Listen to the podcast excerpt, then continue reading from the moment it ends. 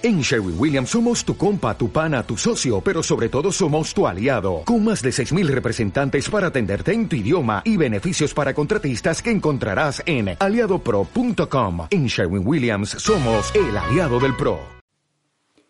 Por la señal de la Santa Cruz, de nuestros enemigos, líbranos Señor Dios nuestro.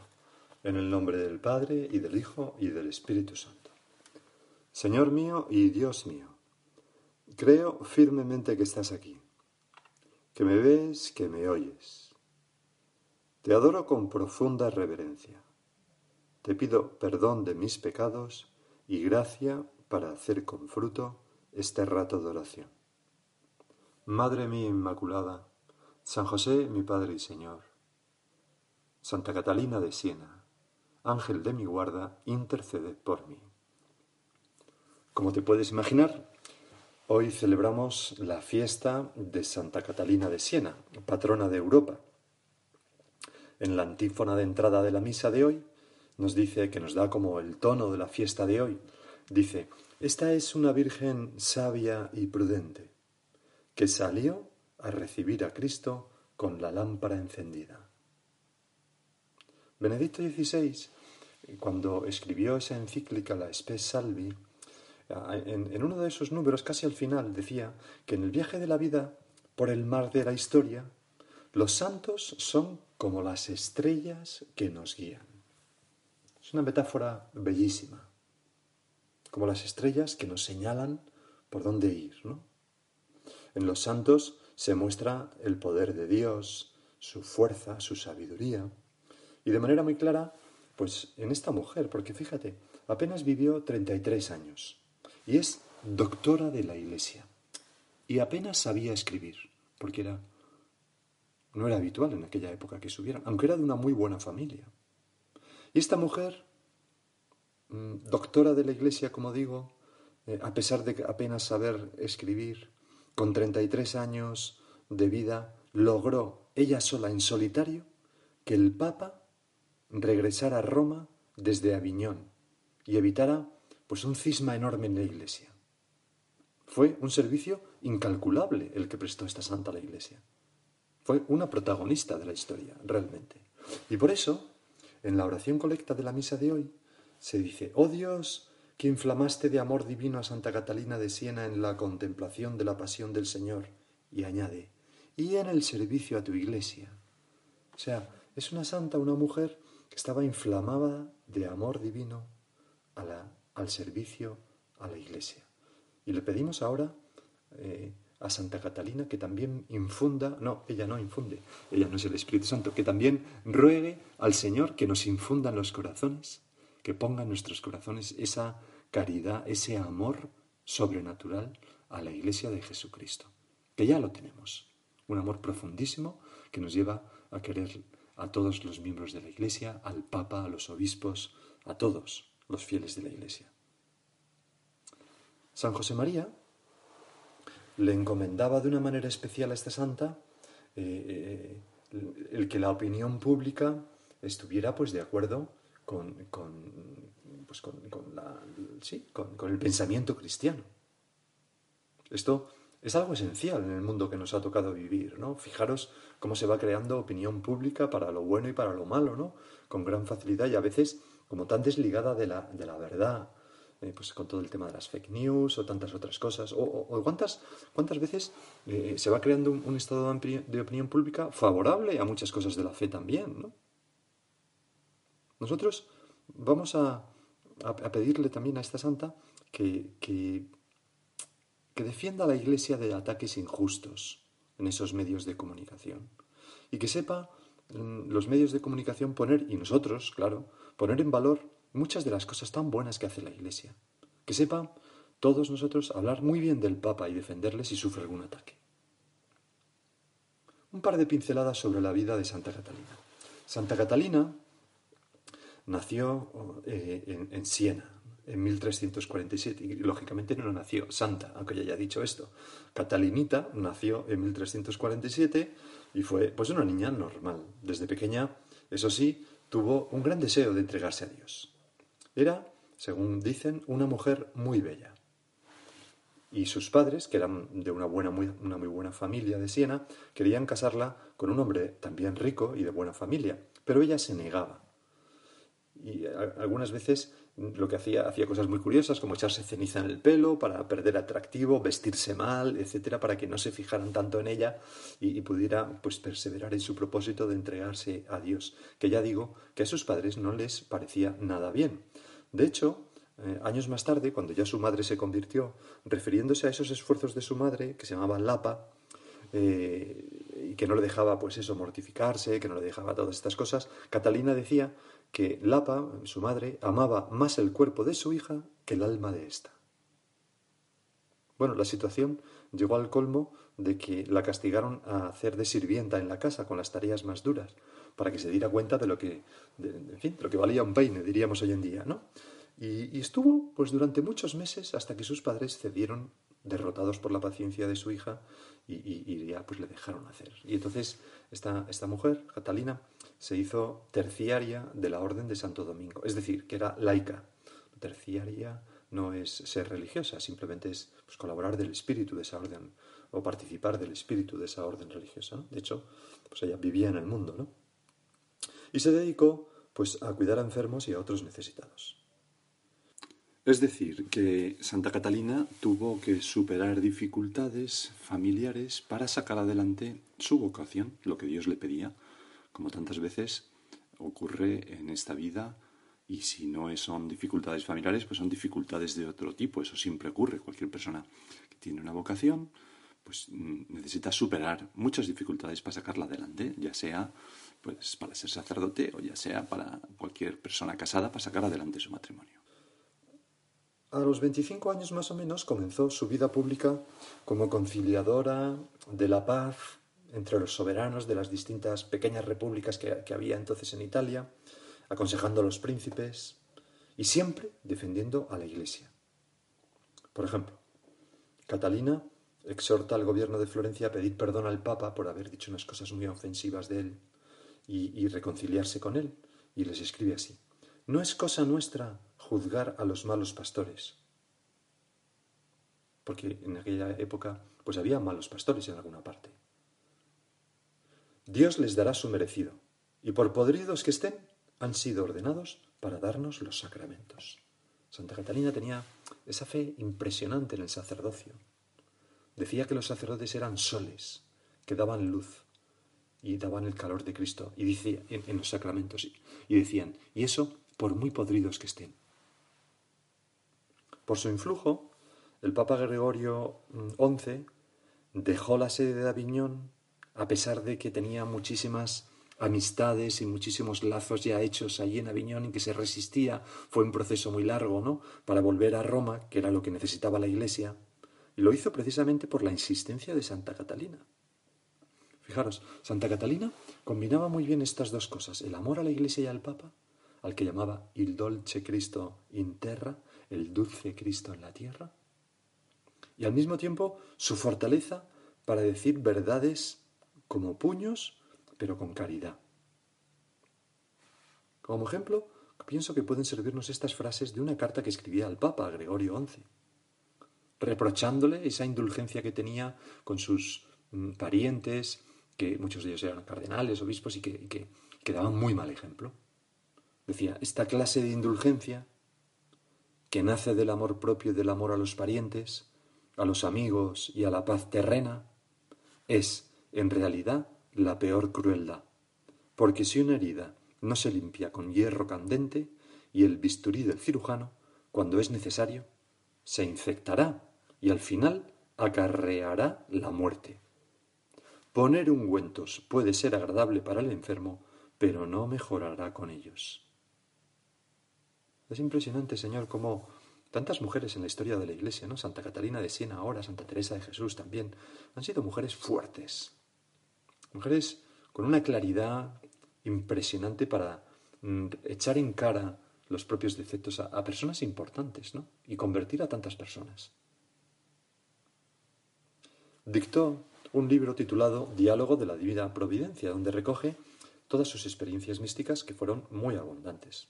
Es un libro que, se puede leer con, Es un poco denso, pero, pero en fin, muy interesante para la vida interior. ¿no? Se le considera una obra clásica y de hecho eh, tiene una grandísima profundidad teológica. Quizás mm, por esto la Iglesia ha elegido para la fiesta de Santa Catalina este Evangelio, ese Evangelio en que tú, Jesús, dices, dirigiéndote al Padre, Te doy gracias, Padre, Señor del cielo y de la tierra, porque has escondido estas cosas a los sabios y entendidos y se las has revelado a los pequeños. Sí, Padre, así te ha parecido bien. Señor, esto es tan habitual. ¿Cuántas veces ocurre que mm, tú le revelas verdades profundísimas sobre ti a personas humildes, pero que son almas de oración, que tienen trato contigo, amor a la cruz, rectitud de conciencia, y saben mucho más de Dios que todos los teólogos. Cuando Santo Tomás, que quizás sea el, mayor teólogo que ha existido en la historia de la Iglesia, Santo Tomás, cuando escribió una gran obra que se llama La Suma Teológica, ¿no? el, que, que, engloba casi todo, aunque está inconclusa, no la pudo terminar. Pero cuando se hizo su proceso de canonización, eh, declaró su asistente, y su asistente en ese proceso de canonización dijo que eh, Tomás sacaba más provecho para su teología, para sus libros, ¿no? para lo que estaba escribiendo sobre Dios, de los ratos de oración ante un crucifijo ante el sagrario, que de los libros. Es muy gráfico. Por tanto, una enseñanza para nosotros es que no podemos pensar que no sabemos lo suficiente para hacer el bien a los demás o para hablarles de Dios. No es verdad. El Espíritu Santo está dentro de nosotros y nos pondrá las palabras adecuadas, como nos prometió el Señor. Nosotros lo que tenemos que ser es buenos instrumentos. Catalina murió, como he dicho, eh, con 33 años, el 29 de abril de 1380, hace ya pues, un montón de años. Y fue la gran mística del siglo XIV. Sus restos eh, quizás has tenido mm, ocasión de rezar ante ellos, están en la iglesia de Santa María sopra Minerva, esa iglesia preciosa de Roma, ¿no? Tiene todo el cielo pintado de azul, ¿verdad? Con aquellas estrellas y ángeles, ¿no? Donde se la venera como patrona de la ciudad. Es además de patrona de Roma, patrona de Italia y protectora del pontificado y, ya dicho, patrona de Europa. Bueno, ¿qué podemos nosotros, Señor, seguir sacando para nuestra vida personal? Pues fíjate, eh, San José María, escriba, decía, tengo una especial devoción a Santa Catalina de Siena, aquella gran murmuradora, así le llama, porque no se callaba y decía grandes verdades por amor a Jesucristo, a la Iglesia de Dios y al romano pontífice. Y otras veces eh, este santo se refería a Santa Catalina de Siena como la gran deslenguada. ¿Por qué? Porque no se callaba. Nosotros también hemos de saber decir la verdad con caridad, sin herir, buscando el bien de la persona, no afearle las cosas. No nos hemos dejado, no debemos, Señor, dejarnos llevar por mm, la falta de fortaleza o por esa malísima pésima transigencia eh, con, con, lo políticamente correcto, ¿no? Con el vivir como si lo políticamente correcto fuera y no la verdad fuera el leitmotiv de nuestra vida. No podemos dejarnos llevar, por lo más cómodo para renegar y traicionar nuestra conciencia y no decir lo que pensamos que es la verdad en cada momento.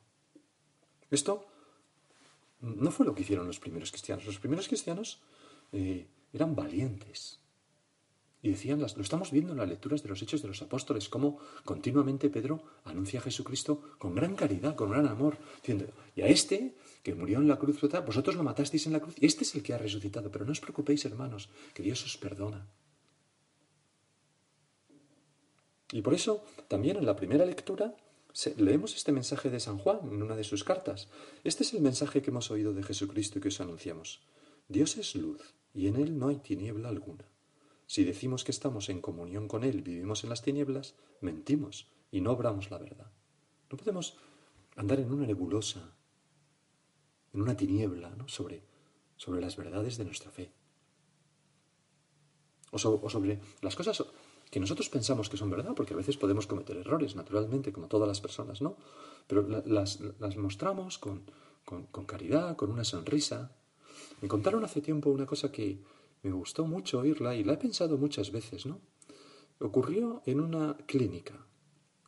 En esa clínica, en ese hospital, eh, pues eh, llegó un señor al que iban a hacer una operación verdaderamente delicada y le, acompañaba pues una mujer. Y entonces pues la enfermera les atendió y les llevó a su habitación donde iban a pasar la noche para luego ya al día siguiente pues el preoperatorio, tal, y en fin, bueno, todo esto. Y operarle, que ya digo que era una cosa delicada la operación, bastante grave. Eh, cuando llegaron allí, le enseñó la habitación, les pareció muy bien, pero la acompañante del señor le dijo a la enfermera, oiga, eso lléveselo de aquí ahora mismo. Eso era un crucifijo que había en la habitación. Y entonces ella, la enfermera, le dijo, hombre, pero, pero ¿por, qué, ¿por qué quiere usted que, me lleve el crucifijo? ¿Le, ofende por algo tal? Y dice, no, no, es que yo no, no, no, no tengo fe y no quiero saber nada tal, llévese el crucifijo. Entonces, fijaros que, que, era una clínica privada. Qué, qué, fácil hubiera sido para esa enfermera, mm, que tampoco era parte de la, dirección, y no sé, ¿no? Pero fin, tenía asumido el ideario de esa, de esa clínica, ¿no? que, ya digo que era eh, pues con una orientación católica, pues le dijo, bueno, podía haber dicho, oye, pues, pues bueno, me lo llevo y ya está, ¿no?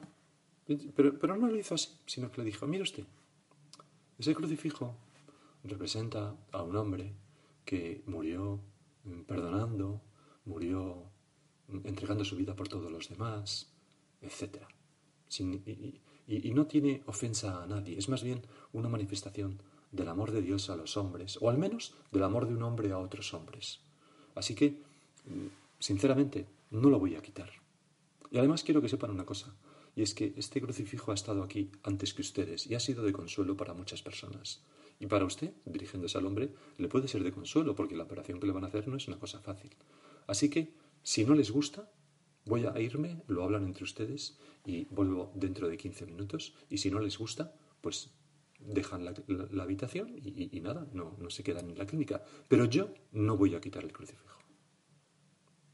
Bueno, salió y volvió a los 15 minutos a la habitación.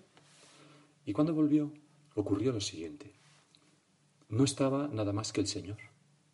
Y le preguntó, eh, ¿han hablado, ha hablado usted con su mujer ya lo del crucifijo tal? Le dijo el Señor, no, no, se puede quedar el crucifijo y además mm, no es mi mujer en realidad, es, es otra mujer. Y le he dicho que se vaya y ahora, si no le importa, voy a llamar a mi mujer para que me acompañe. Bueno, no, sé más de esa situación. No sé si, si, si, pues eso, estaban separados y quería reconciliarse con su mujer. No, no, lo sabemos. Pero lo que voy es cómo la, la, valentía de una persona que es capaz de decir las, las cosas con delicadeza, pero como con verdad, pues a esta persona le sirvió de principio de su conversión. Nosotros tampoco podemos callar cuando vemos que a la gente le falta el Señor, le falta Dios. Y aprovechamos todas las ocasiones que, tenemos de, dar doctrina, porque la opinión pública es cosa de todos. No basta rezar por los medios de comunicación, tenemos que influir con lo que podamos, tenemos que mm, mm, ir configurando la opinión pública, pues uno a uno, pues a esta chica que he conocido, la peluquera, este amigo mío que no sé cuánto, el mecánico que me arregla el coche, el otro no sé qué. Hacer lo que podamos, hacer lo que podamos.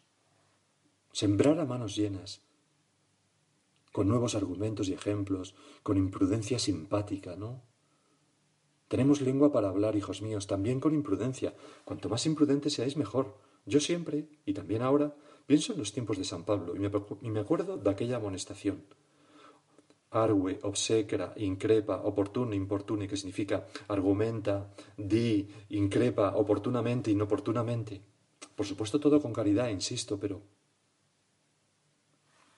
E intervenir, Señor, con, simpatía, pues en los foros aprovechar todas las ocasiones que tenemos de dar doctrina, ¿no? Sembrando, ya digo, pues a manos llenas. Fíjate en lo que logró Santa Catalina. Un granito de arena tuyo hace mucho. Y, siempre podremos al menos rezar, que sea una noticia ofensiva para la dignidad de la mujer, o una noticia ofensiva para la dignidad del matrimonio, o una noticia ofensiva para la vida humana, pues, pues no sé, la eutanasia, el aborto, este tipo de cosas, ¿no? Pues vamos a rezar, Señor, te pido por que ha escrito esta nota, por todos los que han intervenido en este modo de decir esto, para que les cambies el corazón y lo hagas más respetuosos con la dignidad humana. Que se ataca al Papa. Señor, te pido por esta persona para que pierda esa anquina y ese odio que siente el Papa. Rezar por eso. En las palabras del Evangelio de hoy se nos dice, venid a mí todos los que estáis cansados y agobiados, y yo os aliviaré. Tomad mi yugo sobre vosotros y aprended de mí, que soy manso y humilde de corazón, y encontraréis descanso para vuestras almas.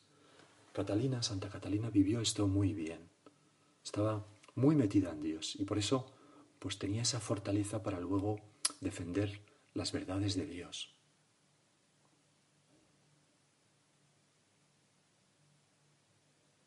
Tengo aquí una cita, ¿no?